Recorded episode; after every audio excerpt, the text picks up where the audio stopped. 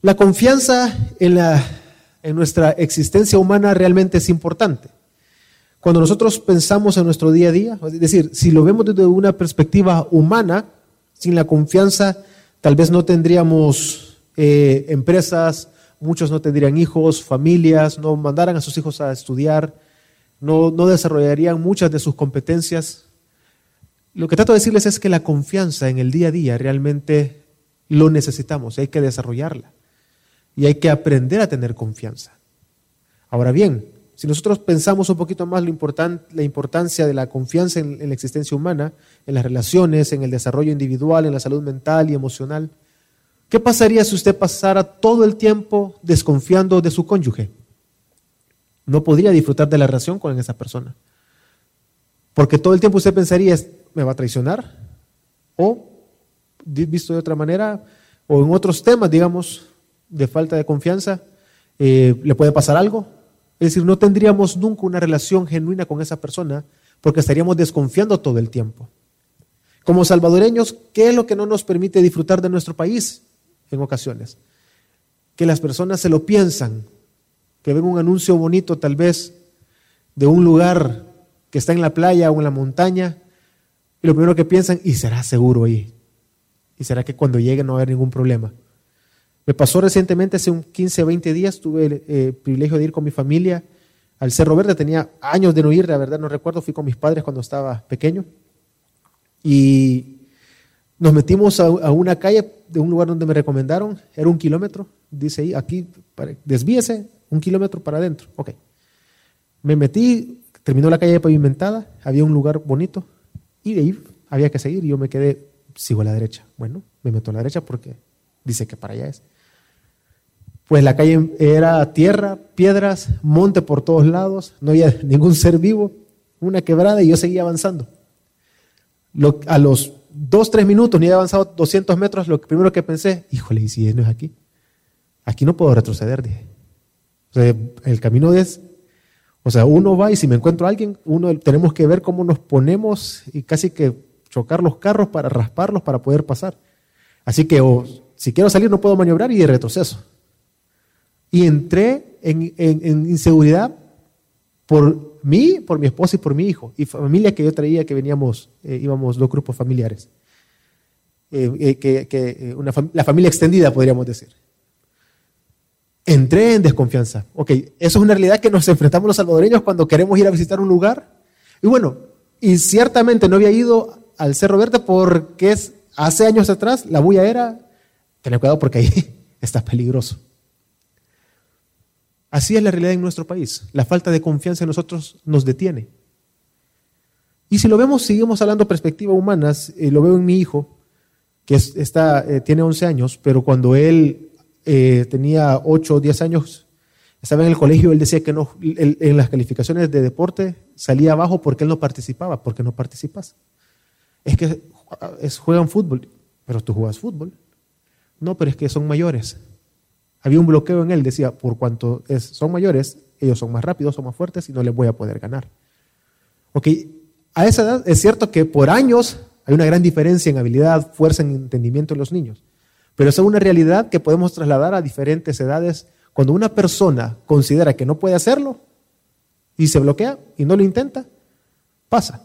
Me ha pasado a mí con Pastor Javier, me ha dicho, mira, llama a tal lugar y averiguate tal cosa. Y crees que nos dicen, es que las instrucciones dicen esto y esto y esto y esto. Pregunta, nada perder. Lo más que te van a decir es que no. Bueno, voy a hablar. Eh, pues, tal, tal, tal. Sí, podemos hacer la excepción con ustedes. Solo faltaba confianza, digamos. Un impulso. ¿Qué trato de decirles con esto, hermanos? ¿Por qué comienzo hablando con esto? Precisamente por el Salmo 125, que es el que invito a que me siga y que vamos a estar estudiando en los próximos minutos. Bajo la perspectiva humana, la confianza realmente es importante. Pero en tiempos como los que vivimos hoy, de pandemia, y no sé qué vendrá en los próximos años cuando ya la pandemia no esté, nos vamos a enfrentar a muchas otras cosas. Aquellos que confían en Dios son quedados, o sea, quedan, digamos, en evidencia, por decirlo de alguna manera, o separados de aquellos que no confían en Dios. Las pruebas, las diversas cosas que vivimos y pasamos, en el creyente lo que hace es que su fe sea fortalecida y que su confianza sea evidenciada delante de todos. Es por eso que quiero que en el Salmo 125 seamos guiados a reflexionar que en todo momento debemos de confiar en Jesús, quien nos guarda de la maldad para que nosotros continuemos adorando y viviendo nuestra vida de piedad. Dice el Salmo 125, los que confían en el Señor son como el monte Sión, que es inconmovible, que permanece para siempre. Como los montes rodean a Jerusalén, así el Señor rodea a su pueblo, desde ahora y para siempre. Pues el centro de la impiedad no descansará sobre la tierra de los justos. Para los que, perdón, porque los, para que los justos, perdón, no extiendan sus manos para hacer el mal. Haz bien, Señor, a los buenos y a los rectos de corazón mas a los que se desvían por sus caminos torcidos, el Señor los llevará con los que hacen iniquidad. Paz sea sobre Israel. Este salmo, hermanos, forma parte de un grupo más extenso de salmos llamados cantos graduales, que inician en el Salmo 120 y terminan en el Salmo 134. No hay un contexto histórico claro en cuanto a este salmo. Las circunstancias detrás o las que vivió el, el escritor no quedan claros, pero sí el uso que se le daba. Era un salmo, era este grupo de salmos era utilizado cuando había peregrinaje a Jerusalén, a la adoración colectiva, como el pueblo de Dios, cuando iban y tenían que presentarse, ellos iban caminando y en lo que caminaban iban cantando y dando lectura a estos salmos, a estos cantos que muestran una confianza en Dios, la protección de Dios, cómo Dios cuida de ellos, cómo Dios los guía y cómo realmente Dios ha estado con ellos. Por eso quiero que veamos los primeros eh, versículos que nos llevan a ver y entender que los que confían en Dios permanecerán. El Salmo inicia hablando los que confían en el Señor. Estos son aquellos que Dios les ha dado la gracia de creer. Esos son aquellos que Dios escogió como su pueblo. No podemos nosotros generar esa clase de confianza en las cosas o en Dios específicamente. Es imposible que nosotros creamos y tengamos una plena confianza en Dios si Él no nos los concede a nosotros. La confianza en el ser humano implica tener una seguridad, una esperanza firme en una persona o en algo que pueda suceder. Pero el problema acá, hermanos, el problema de lo que, de lo que estoy diciendo en la confianza del ser humano es que el objeto de la confianza es imperfecto. ¿Qué es lo que suele pasar cuando usted comienza a confiar en una persona? Su confianza puede ser traicionada, puede ser quebrantada, porque la persona, el objeto de la confianza es imperfecto. No puedo, por ejemplo, nosotros, yo no puedo garantizar, ni usted puede garantizar la fidelidad y el amor de su cónyuge hacia usted. Usted no tiene la capacidad de controlar su mente, su corazón y sus acciones. Nosotros no podemos controlar las, las acciones de nuestros padres. No podemos controlar las acciones de nuestros hijos. Por más que yo intente generar un contorno agradable para mi hijo, yo no, lo voy, yo no le voy a poder evitar el dolor, el sufrimiento y lo que va a sufrir, lo que el mundo, lo que va a esperar del mundo. Yo no lo puedo evitar. El objeto de nuestra confianza, lo que está diciendo el salmista es, es que debe de ser Dios. Y es el problema al que nos enfrentamos y la tentación a la que nos enfrentamos todo el tiempo. Por ejemplo, hoy en momentos de pandemia, las personas ponen mucha esperanza y fe en la prudencia. Pongámonos la mascarilla correctamente, hay que hacerlo, sí, es cierto. Pero ¿acaso será eso lo que realmente nos va a guardar de enfermar?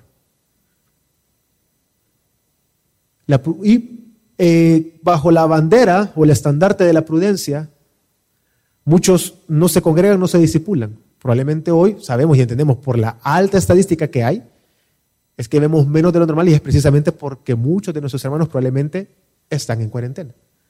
Han presentado síntomas, están enfermos y por prudencia no han venido. En ese caso, no es un temor a la enfermedad, es una prudencia sensata.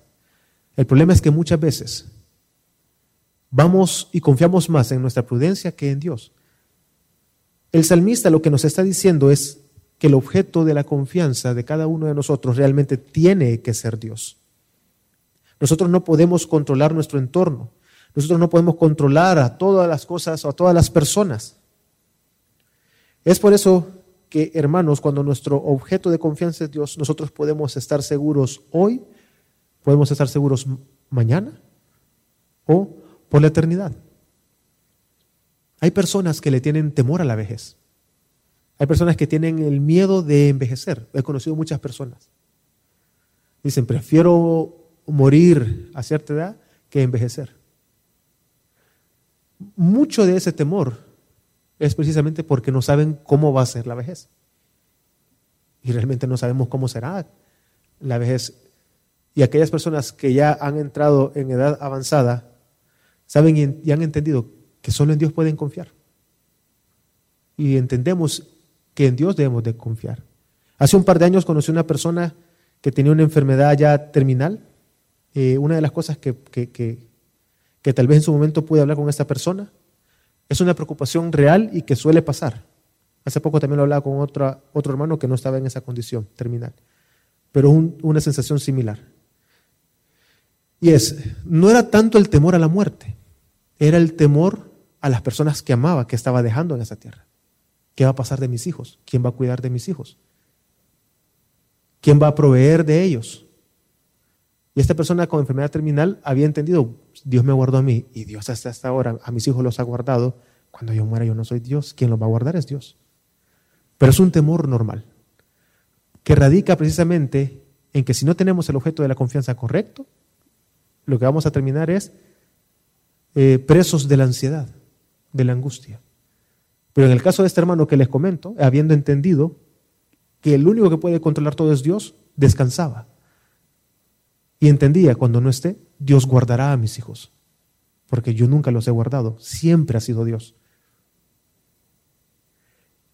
Es por eso que dice el salmista, si está en el Salmo 125, dice que estos que tienen su confianza en el objeto correcto, es decir, en la persona correcta, en el lugar correcto, en Cristo Jesús, en Dios, en específicamente en el salmista, lo que dice el salmista, dice, son como el monte de Sión, que es inconmovible y permanece para siempre.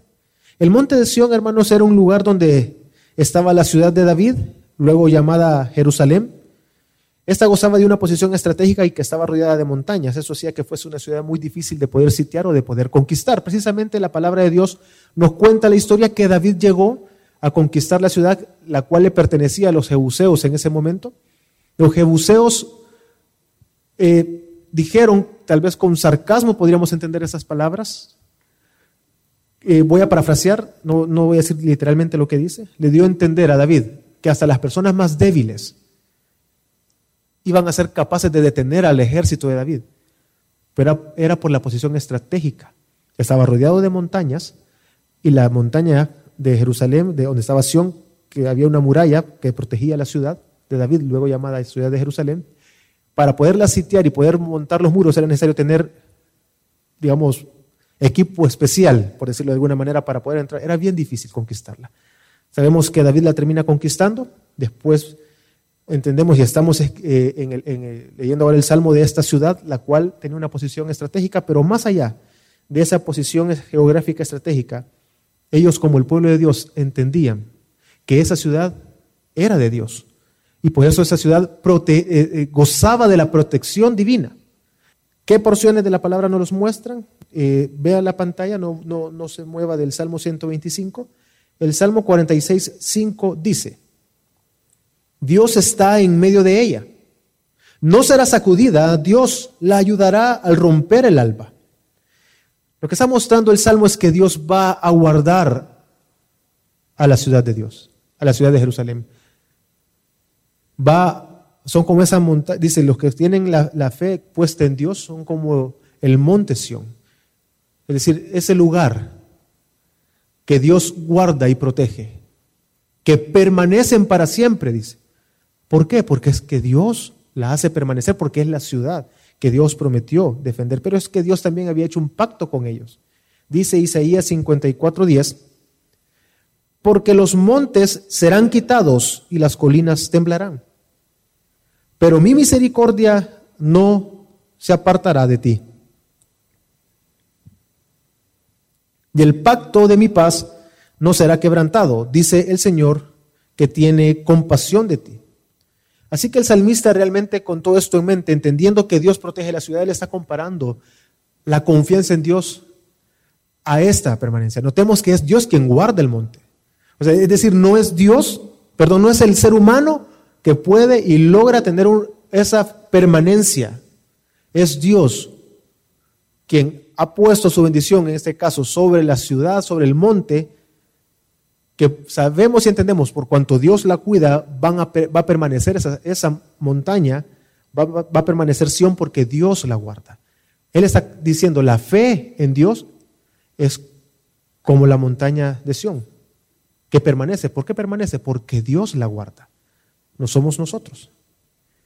Entonces el salmista va más allá. Los que confían en Dios no solamente van a estar firmes, no solamente van a permanecer, sino que Dios mismo los va a guardar. Pues resulta que la montaña, que, eh, que Sión estaba rodeado de otras montañas. Eso lo hacía más difícil todavía de ser conquistada, se lo comenté hace un momento. Y él compara a esa protección, ese, eso que está rodeando a Sion, esa, esa serie de montañas, él lo está comparando con la protección divina, con la protección de Dios sobre su pueblo. Por eso el Salmo 125 continúa diciendo, como los montes rodean a Jerusalén, así el Señor rodea a su pueblo desde ahora y para siempre. Hermanos, la confianza puesta en el lugar correcto, es decir, en la persona correcta, nos dará firmeza y seguridad hoy, mañana y siempre. Y Dios mismo nos va a proteger para que nuestra confianza esté firme en Él. Y nosotros realmente continuemos adorándole a Él, descansando en Él, viviendo una vida que le glorifique a Él. Nuestra confianza puesta en Dios es una confianza que hará que nuestra fe esté firme por cuanto Dios mismo la protege, Dios mismo la guarda. Por eso continúa diciendo de que la maldad no va a prevalecer contra los que confían en Dios. Y no solamente dice la fe en Dios es como la montaña que, que va a permanecer para siempre, Dios la guarda, pero también agrega algo más, que la maldad no va a prevalecer en contra de aquellos que confían en Dios.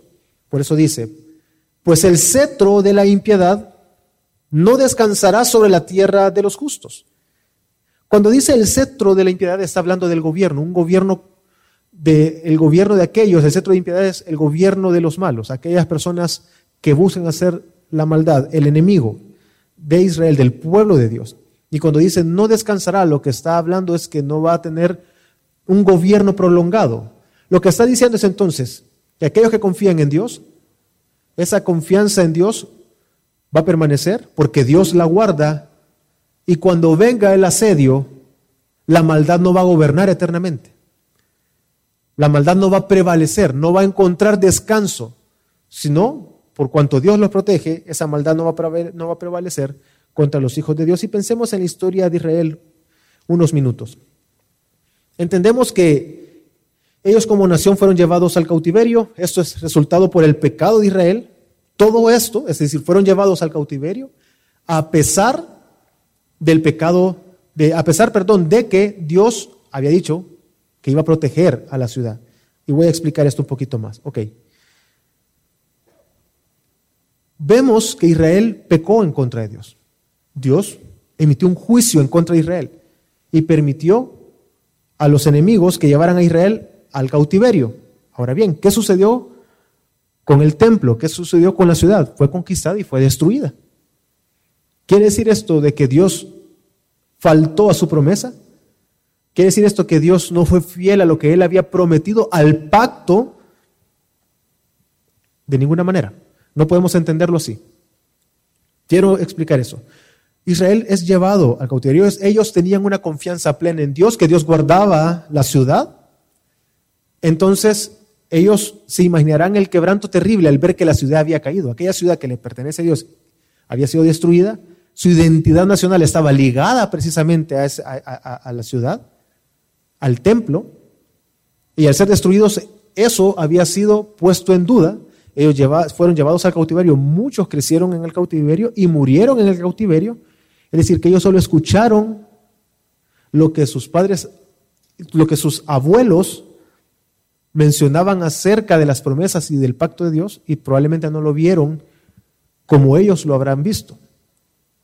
Porque todo ese año prácticamente dio lugar a que muriera la generación anterior y hubiese una nueva generación. Ahora bien, ¿qué nos muestra la historia? Que el gobierno sobre Jerusalén no fue para siempre. Dios los liberó del cautiverio babilónico. Y muchos historiadores comentan de que este salmo específicamente debe de ser leído precisamente en ese contexto, cuando ellos regresaron a construir, lo que nos relata Nehemías.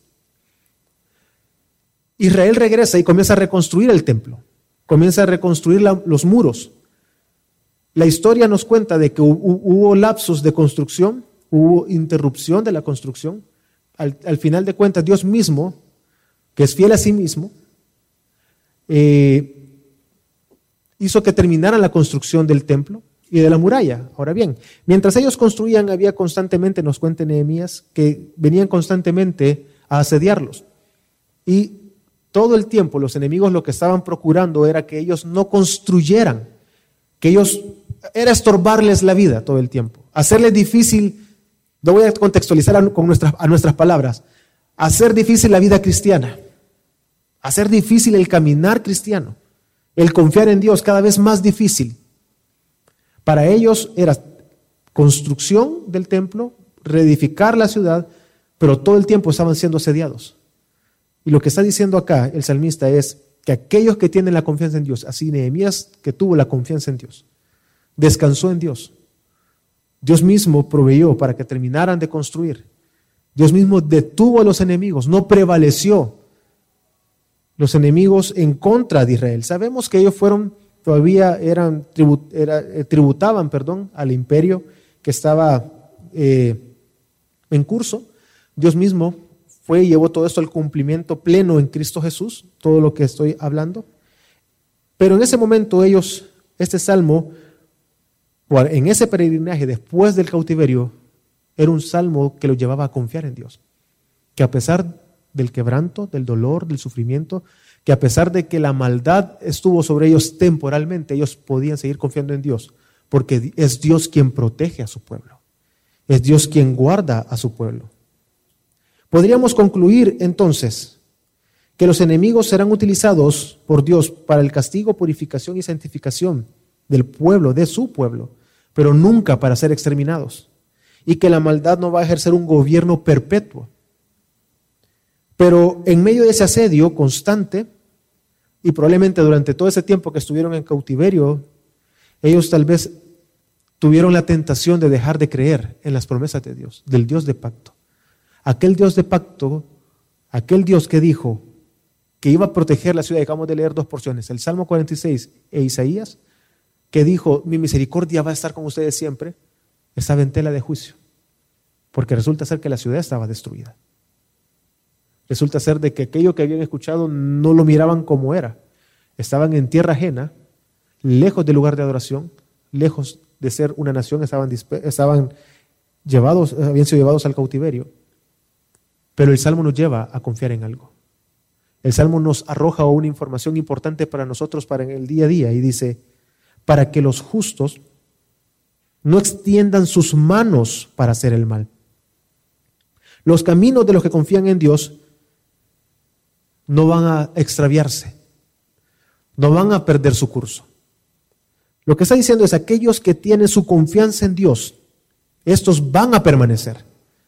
Son como el monte Sión, el cual permanece, el cual está rodeado por las montañas, así Dios los va a guardar y proteger. Para que cuando ellos estén en medio de la prueba y una dificultad, una situación difícil, la fe de ellos no caiga, para que la fe de ellos no desfallezca. Toda prueba difícil, sea cual sea, hará que todos aquellos que han alcanzado salvación, en lugar de desfallecer y alejarse de Dios, va a hacer que nos humillemos y vengamos delante de Dios. Por eso comentaba hace un momento, la fe y la confianza en Dios, en medio de la prueba, la prueba, mejor dicho, divide a aquellos que confían en Dios de los que no confían en Dios. Esto no quiere decir de que no habrá momentos de dudas y que precisamente esas dudas nos impulsen a tomar decisiones erradas. No estoy hablando de perfección. Lo que estoy diciendo es que la maldad, la duda, no va a gobernar sobre usted. El temor, el miedo, la desconfianza, más en esos tiempos de pandemia, no van a gobernar sobre nosotros.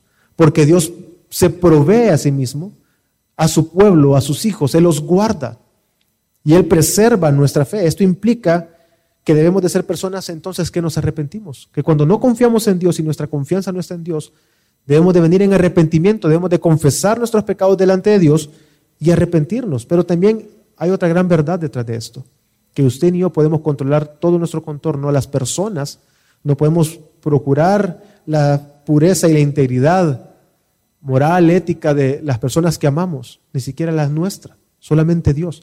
Lo que debemos de hacer nosotros es permanecer en la palabra, permanecer en el Evangelio, confiar en Dios, en la manera que día a día venimos a la palabra de Dios. El hecho que usted hoy esté acá es una muestra de que Dios ha guardado su fe. El hecho que se pueda congregar y tenga la conciencia de venir para adorar a Dios de manera comunitaria, como iglesia, como cuerpo, eso es una evidencia de que Dios está obrando en cada uno de nosotros. Que estamos acá para poder disfrutar de la palabra, de las alabanzas, de la comunión entre nosotros. Eso ya muestra de que Dios es fiel a sí mismo.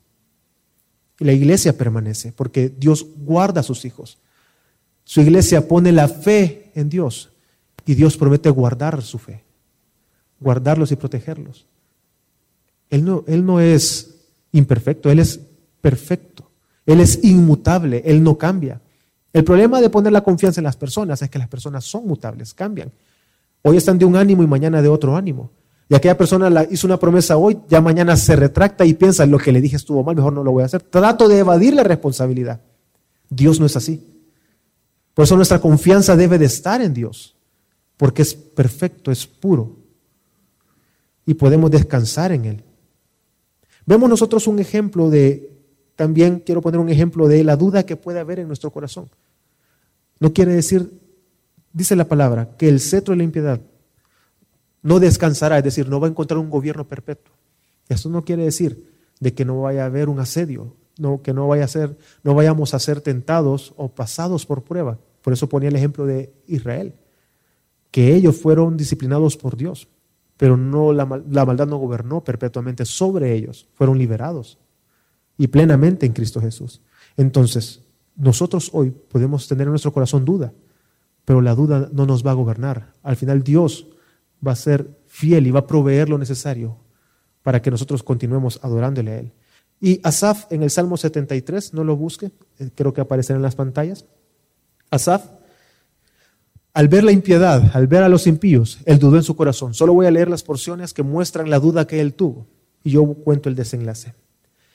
Dice, en cuanto a mí, mis pies estuvieron a punto de tropezar.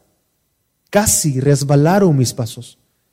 Porque tuve envidia de los arrogantes al ver la prosperidad de los impíos. Ciertamente, dice el versículo 13 y 14, ciertamente en vano he guardado puro mi corazón y lavado mis manos en inocencia. Él está contemplando, dice que él contempló eso en su corazón. Pues he sido azotado todo el día y castigado cada mañana.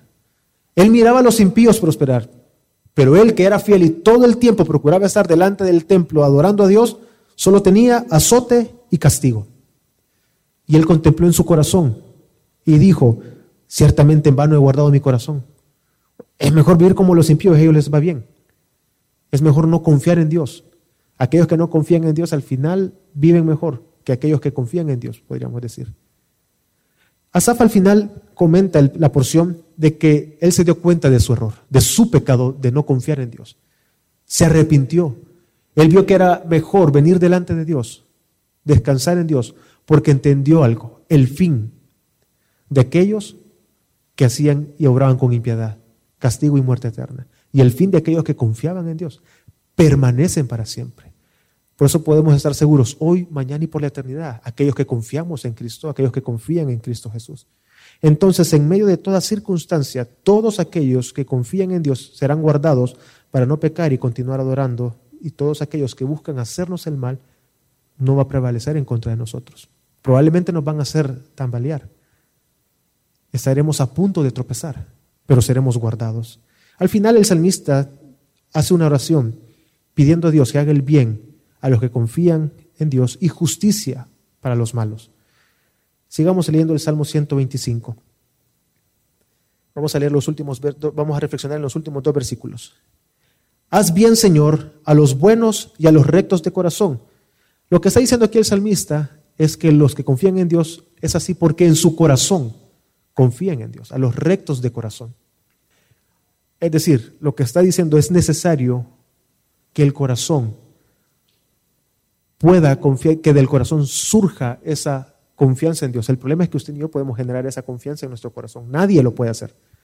Yo no puedo decidir hoy levantarme, hoy voy a confiar en Dios. Las personas que no creen en Dios no pueden levantarse y decir, no, mejor voy a comenzar a confiar. Es que no depende de nosotros, depende de Dios. Nosotros no podemos generar esa confianza en Dios. Lo que está diciendo acá, que los que confían en Dios es así porque en sus corazones es así. Hay rectitud en sus corazones. Dicho a nuestro lenguaje, y para nosotros hoy, hay un corazón el cual nació de nuevo, lo que llamamos la regeneración. Y eso es de Dios para poder confiar en Él. Habla de la intención genuina de agradar a Dios. Asegura que los que confían en Dios van más allá de las cosas que lo rodean. Inicia del corazón. Y precisamente ahí radica la diferencia entre, los que, entre la confianza humana y la confianza que viene de parte de Dios. Está en Cristo, está en Dios mismo, en que confiamos en Él. Está que el objeto de confianza no, es el hombre, no surge, no surge del hombre, surge y tiene su origen en Cristo Jesús. Pero hay algo importante que nos hace mostrar la confianza y un paralelismo entre aquellos que son rectos de corazón, que ahora que haga lo bueno por, ellos, pero también hora de que haga justicia a los que hacen maldad. Pero también esa oración nos demuestra la gran confianza del salmista y la cual usted y yo debemos de tener. Él dice, mas a los que se desvían por sus caminos torcidos, el Señor los llevará con los que hacen iniquidad. La confianza del salmista en Dios es aún mayor acá. Porque Él está asegurando algo, que Él no puede dar castigo a los malos. Aquellos que llegaron Babilonia, que llegó a conquistarlos y destruyó el templo, Israel entendió, nosotros no podemos derrotar a Babilonia, pero ¿quién sí puede? Dios. Dios va a hacer justicia, Señor, haz justicia a los malos, aquellos que obran la maldad. Su confianza está en Dios. Él es el único juez justo que es capaz de hacer justicia. Nosotros fácilmente en nuestro corazón dejamos que, seamos, que sea desviado cuando estamos enfrentando las tentaciones. Pero debemos de clamar a Dios, debemos de descansar en Dios, quien es el único que hace justicia y provee de todo lo necesario para nosotros. Entonces, y quiero que pensemos en lo siguiente. ¿Dónde está esa confianza? ¿Cómo surge esa confianza? Y preguntémonos, reflexione. ¿En qué está usted confiando todo el tiempo? en estos últimos años, en estos últimos meses, pensando en las circunstancias que vivimos de la pandemia, para algunos ha sido probablemente, porque eso siempre es así, las circunstancias para unos ayuda bien y a otros afecta. Probablemente hoy en pandemia han habido mucho más afectados que personas que les ha ido bien. Sin duda tenemos estos dos tipos de personas. En la bondad y en momentos de escasez. ¿En quién confiamos? Lo que pasa es que tener abundancia muchas veces hace que la persona confíe en la abundancia. La escasez hace muchas veces que se maldiga a Dios y no se confíe a Dios. Y es lo que pide el salmista. El punto es el corazón también. Ahí. ¿Dónde está nuestro corazón? ¿En quién estamos confiando? Todos nosotros enfrentamos diversidad de situaciones y somos impulsados a tomar decisiones que reflejen dónde está nuestra confianza. Y solo puede estar o en Dios o lejos de Dios. El problema que yo le comentaba hace unos minutos es que la confianza que debe de surgir, esa confianza que usted y yo debemos de tener desde nuestro corazón hacia Dios, no la podemos generar nosotros. No, puedes, no, no surge naturalmente. Nuestro pecado nos los impide. El pecado nos estorba a nosotros para poder genuinamente confiar en Dios. No podemos poner una confianza duradera, firme, estable en las promesas de Dios. Y a eso agreguemos que Dios, nosotros no podemos entender el mañana, solo Dios. Y muchas veces Dios, quien es sabio y conoce lo mejor para nosotros, Dios no obra como nosotros quisiéramos que obrase. La confianza humana radica en tener la esperanza en una persona o en algo y que ese algo actúe como nosotros esperamos que actúe. Pero con Dios no es así. Pero Dios es perfecto, es puro, inmutable. Él conoce todo, es sabio. Debemos de confiar en Él, en que Él es Dios. Por eso es que somos tentados y no podemos dudar, no podemos confiar muchas veces en Dios, porque no obtenemos de Él lo que nosotros quisiéramos. Pero es necesario que nosotros tengamos entonces una confianza cuyo fundamento sea Cristo Jesús, una confianza plena en Él, basada en las Escrituras, en la verdad bíblica. Y pensando en esto, quiero que me acompañe a 2 de Timoteo 4, 17 y 18. 2 de Timoteo 4, 17 al 18. Pablo, en su última carta, la segunda carta de Timoteo es su última carta antes de fallecer, escribe a Timoteo, y él expresa que está preso y que cuando él fue llevado preso, él presentó defensa de sí mismo. En ese momento dice de que todos lo dejaron, pero asegura que Dios estuvo ahí con él. Es decir, su confianza estaba en Dios. Su confianza no estaba en todos los que lo rodeaban, si él hubiese puesto su confianza y, la confianza del ejercicio ministerial al que había sido llamado en los hombres, Pablo no hubiese escrito esta carta. Porque a estas alturas muchos aquellos que fueron llamados colaboradores en cartas anteriores ya no estaban con él. Por eso él dice, me abandonaron muchos, excepto Dios, que Dios realmente se va a encargar de llevarme a la ciudad, a su ciudad celestial. Es decir, Dios sí realmente va a guardarme, protegerme y me va a hacer llegar a la ciudad prometida. Es decir, está hablando ahí haciendo alusión a la eternidad, a entrar en gloria eterna. Y él dice, pero el Señor estuvo conmigo y me fortaleció, a fin de que por mí se cumpliera cabalmente la proclamación del mensaje y que todos los gentiles oyeran y fui librado de la boca del león. El Señor me librará de toda obra mala, es decir, de obrar el mal, y me traerá a salvo a su reino celestial. A Él será la gloria por los siglos de los siglos. Amén. Hermanos, es Jesús el único en quien podemos confiar. Pensemos, dice que aquellos que confían en Dios son como el monte Sión. Y así como las montañas rodean a Sión, así es Dios protegiendo a los suyos para que en el día a día, para que cuando llegue la maldad, su pueblo no extienda su mano para pecar. Vemos acá que Pablo está diciendo, Dios me ha guardado de obrar el mal. Es Él el que me llevará a la ciudad. Hermanos, nosotros no podemos ser trasladados, nosotros no podemos un día decir, me voy a incluir en la ciudad de Dios.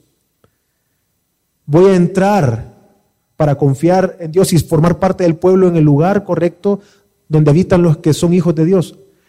Es Dios, por medio de Cristo Jesús, a través de su muerte en la cruz, que Él por gracia extiende a todos aquellos que Él ha escogido, sacarlos del reino de las tinieblas, incluirlos dentro de su ciudad para que estos confíen en Él y sean protegidos por Dios mismo para que día a día no pequen. Por eso constantemente le he dicho, que en medio de las pruebas, aquellos que confían en Dios no desfallecen. Son tentados, están a punto de resbalar, pero vuelven a Dios. Y usted y yo podemos generar esa clase de confianza si no descansamos en Cristo Jesús, si no descansamos en la palabra de Dios. Esto es posible únicamente a través del sacrificio de Cristo y es por eso que dice, el Señor me librará de toda obra mala. Es Dios, es Cristo quien nos libra de obrar el mal y me traerá a salvo a su reino celestial. Es únicamente a través de Cristo que podemos entrar en gloria eterna. Hermano, ¿en quién está usted confiando? ¿En qué confía más? ¿Dónde está su corazón a la hora de enfrentar cada circunstancia en su día a día? La confianza entre nosotros se va generando en la manera que nos relacionamos más. Cuando yo tengo una relación más estrecha con una persona y logro ver tal vez la transparencia en esa persona, cada uno de nosotros determina, esta persona es digna de confianza. Voy a entregar esta información porque consideramos que esa persona va a hacer un uso correcto de la información que le estamos entregando. Pero ahora bien, Dios es digno de confianza. Solamente en Él podemos confiar realmente. Pero ¿cuál es el problema? Porque muchas veces nuestra confianza no es fortalecida en Dios, entendiendo que ni usted y yo la podemos generar y que por gracia podemos confiar en Dios.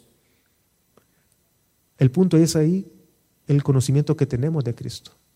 Y lo que voy a decirles ahorita es tanto un ánimo, alentarlo, pero también una exhortación. Muchos tenemos años de caminar en la fe. Hay muchos de ustedes que tienen años de estar en la fe, pero su conocimiento de Dios es muy pobre no ha madurado porque no estudia la palabra. ¿Cuál es el resultado de eso? Que fácilmente caemos o caen en la ansiedad, en la frustración, en la angustia, porque es que no pueden controlar a los que los rodean. No son capaces de controlar la provisión en el hogar, aunque digan que sí. No son capaces de, de guardar la protección a sus hijos. No son capaces de guardar la fidelidad del cónyuge, el amor del cónyuge porque no están descansando en Cristo. En mi relación con usted, yo no confío en sí en usted, confío en la obra de Dios en usted. Yo no le estoy diciendo que no tenga o que sea alguien que maliciosamente siempre desconfíe de su hermano. No, yo sé que usted va a pecar y usted me va a fallar y usted sabe que yo le voy a fallar. Yo soy pecador, no soy perfecto. Pero ¿qué nos mantiene unidos? Cristo Jesús.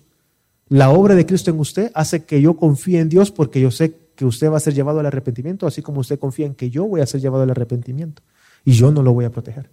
Yo no lo voy a guardar a usted. Es Dios. ¿Qué puedo hacer o qué podemos hacer? Venir a la palabra, descansar en la palabra.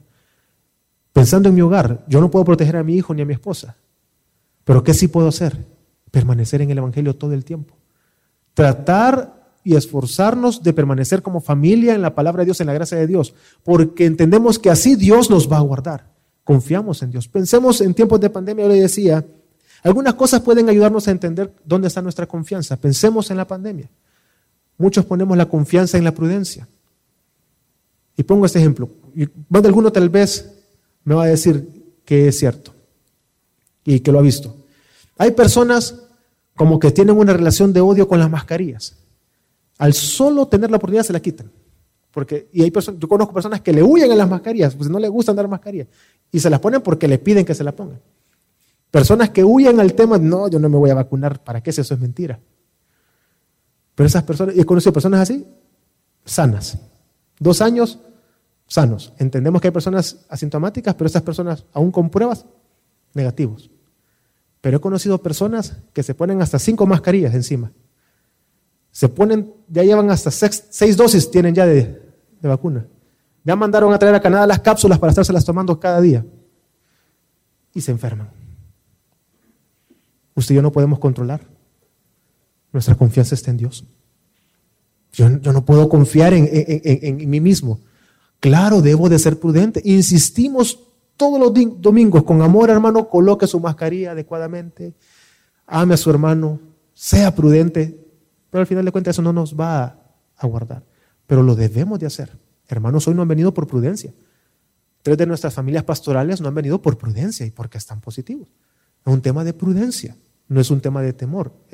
Pero nuestra confianza está en la prudencia o debe de estar en Dios. En Dios. Es Dios quien nos guarda, es Dios quien nos cuida, es Dios quien hace, tal vez usted nos visita por primera vez y usted lucha porque se da cuenta que no puede, es incapaz de mantener fiel a su esposa o su esposo.